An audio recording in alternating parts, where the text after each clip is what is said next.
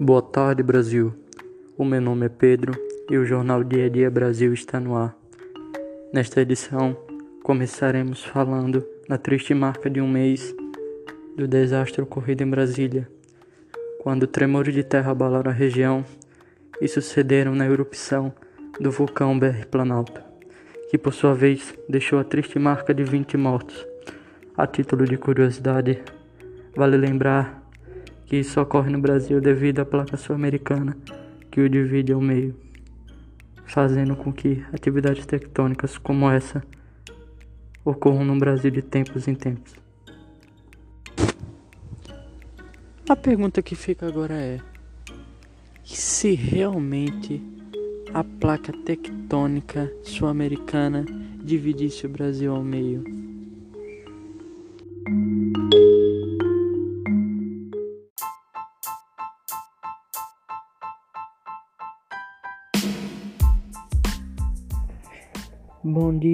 Boa tarde, boa noite, meu povo. Não sei que horas você, caro ouvinte, está acompanhando. Então, só quero dizer mesmo que seja bem-vindo a este podcast, a este humilde podcast. Meu nome é Marcos Felipe Silva, eu sou do primeiro ano do ensino médio, estudo no IFAL Campus Arapiraca, na turma 911. Estou aqui neste momento amando do meu querido professor Geraldo Júnior, professor de geografia, que teve a ideia de propor esse trabalho em podcast. Então, estou aqui hoje para falar sobre essa dúvida, né? esse questionamento que eu já coloquei como introdução ali no início. O que será que acontecia com o nosso Brasil, na nossa realidade, se a placa sul-americana dividisse o Brasil ao meio? Então, bora pro assunto em si.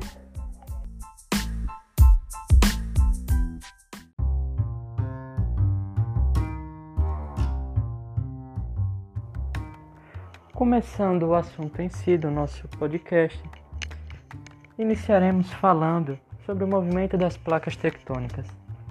Lá na introdução, você pode ver uma história fictícia na qual o Pedro era um jornalista e mostrava ali no jornal Dia a Dia Brasil sobre essa questão das placas tectônicas que fizeram com que aquele vulcão, obviamente também fictício, BR Planalto, ele entrasse em erupção, isso fora as atividades sísmicas ocorridas anteriormente. Bom, isso é uma verdade. A questão das placas tectônicas interfere sim nessas realidades. Então, a gente pode pensar o que seriam as placas tectônicas, como essa ideia de movimento entre as placas foi evoluindo ao longo da ciência, porque nem sempre isso foi aceitado. Como é que a ciência atualmente enxerga essas atividades vulcânicas, essas atividades é, por parte do tsunami, as questões dos abalos sísmicos, como que isso é visto atualmente. É o que nós vamos propor agora.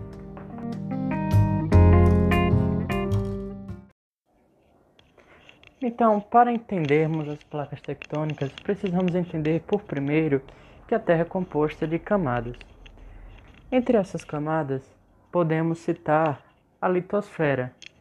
A litosfera é o conjunto de rochas que compreendem a crosta terrestre, que é a camada mais externa do nosso planeta, né? Se a gente for analisar de dentro para fora do planeta, né? Digamos assim. Então, as placas litosféricas ou placas tectônicas é, ficou até um spoiler, né? Placas litosféricas. Então, é justamente essa associação com litosfera. A litosfera possui algumas fissuras e essas fissuras, elas delimitam as, as placas tectônicas. É por meio dessas fissuras, inclusive, e é o que vai ser trabalhado mais posteriormente, que ocorrem diversos movimentos que são capazes de formar e também de eliminar o relevo, por assim dizer. Isso vai ser trabalhado mais adiante, não se preocupe. Por enquanto é isso. Então, uma vez definindo as placas tectônicas, podemos falar como que surgiram os estudos sobre tectonismo. Tudo começou quando o alemão Alfred Wegener ele percebeu que a parte leste da América do Sul e a parte oeste da África se encaixavam quase que perfeitamente, como se fosse um quebra-cabeça. Além disso, ele percebia que tipos de fósseis de animais, de plantas, tipo de solo, entre outras características, se enquadravam nesses dois litorais, desses dois continentes.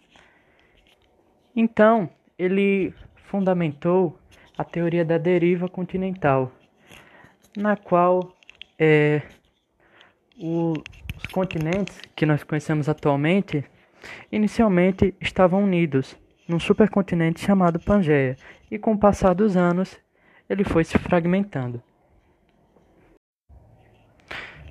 Infelizmente, porém, a teoria de Wegener fracassou, até porque ele não conseguia explicar o porquê que ocorria esse afastamento entre os continentes.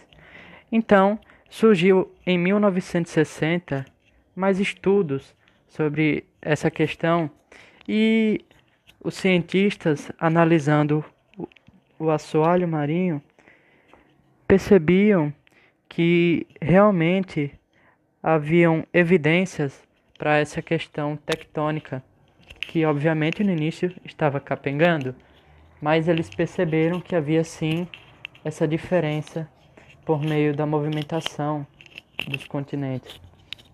Então, a partir daí, foi fundamentado a teoria da tectônica das placas, que aí vai formar, vai dar origem aos estudos que nós conhecemos atualmente como movimentos de divergência, movimentos de convergência e movimentos transformantes ou conservativos. Bom, mas então chega de enrolação e vamos para a prática mesmo. Então, qual que é a ideia aqui? Apresentar os movimentos tectônicos, nesse caso em específico, os orogenéticos. Os orogenéticos eles ocorrem aí de forma é, horizontal, enquanto os epirogenéticos ocorrem de forma vertical. Só que aí no caso, é, os orogenéticos vão ser os responsáveis, digamos assim, por trazer mais impactos profundos aí nessa parada aí, nessa ideia que nós estamos propondo aqui de Brasil com a placa sul-americana no meio, com o limite da placa sul-americana no meio do nosso país. Ha ha ha ha. O que será que vem por aí, hein? Vamos lá. Então, beleza. Temos duas hipóteses a serem discutidas, pelo menos a primeiro momento. A primeira hipótese é da placa sul-americana fazer limite com a placa de Nazca. A placa de Nazca, originalmente, né, atualmente, né, melhor dizendo, ela se encontra a oeste da placa sul-americana e apresenta movimento convergente isto é, de choque entre as placas tectônicas. Essa é a característica dos movimentos convergentes. Uma outra possibilidade seria o limite da placa sul-americana, lembrando que nesse caso ela está no interior do Brasil, seria com a placa africana. Nesse caso, o movimento seria divergente, ou seja, ocorreria um afastamento entre as placas tectônicas. Então, no primeiro, na primeira hipótese, o que aconteceria? Então vamos lá. As placas tectônicas se chocariam, né? Pelo menos em algum momento, em alguma era, elas se chocariam. E aí o que, o que ocorreria? Formariam-se cordilheiras formariam-se vulcões, terremotos ocorreriam de tempos em tempos. Então percebe-se que a atividade tectônica, enquanto o limite é convergente, é uma atividade intensa, é realmente para estar tá destruindo ali geral. Então, todo aquele meio do Brasil que se virasse, porque ali seria complicado.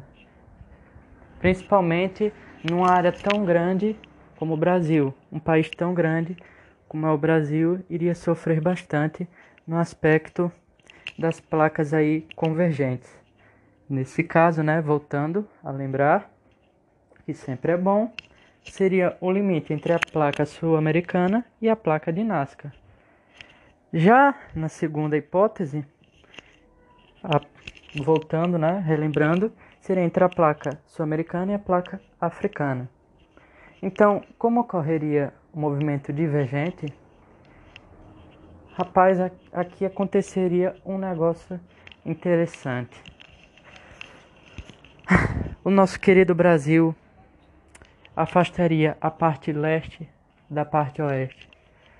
Ou seja, nós alagoanos, pelo menos eu sou alagoano, eu não poderia mais dizer que ah, vou dar um pulinho ali de carro até o Amazonas. Não, não poderia.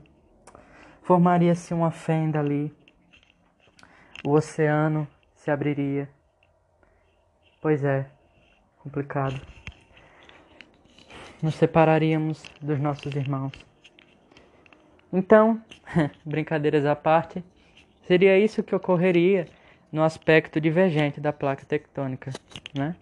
esse limite entre placa sul-americana e a placa africana.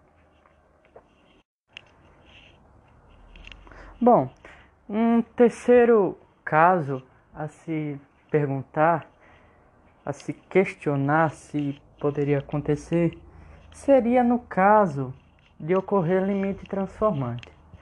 Então vamos lá. Então, teria como, baseado na formação geológica atual, na composição das placas tectônicas que se conhece atualmente, ocorrer alguma espécie de movimento transformante no Brasil? Não, não tem essa, essa possibilidade. Mas já que aqui é um ambiente hipotético, meramente hipotético, então por que não imaginar também nesses movimentos transformantes? Beleza. A questão aqui é que é algo relativamente suave, né? Não traria tantos impactos, visto que os movimentos transformantes, eles são movimentos pelas quais as placas tectônicas se deslizam umas sobre as outras. Então, ocorre ali um movimento horizontal em que as placas meio que se esbarram, um para o seu canto, outro para outro, uma sobe, uma desce, né? Ou melhor dizendo, uma vai para frente, uma vai para trás. Ali ocorre uma falhazinha no solo, no relevo, melhor dizendo, mas não ocorre nenhum estrago assim impactante.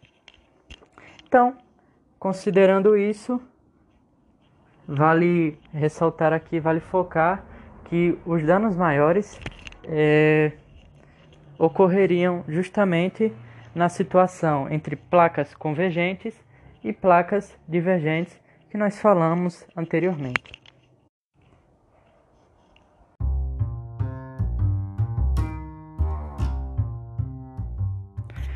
Então, galera, por hoje é só. Queria agradecer a todos pela participação, por escutarem até agora. Um forte abraço e até uma próxima oportunidade.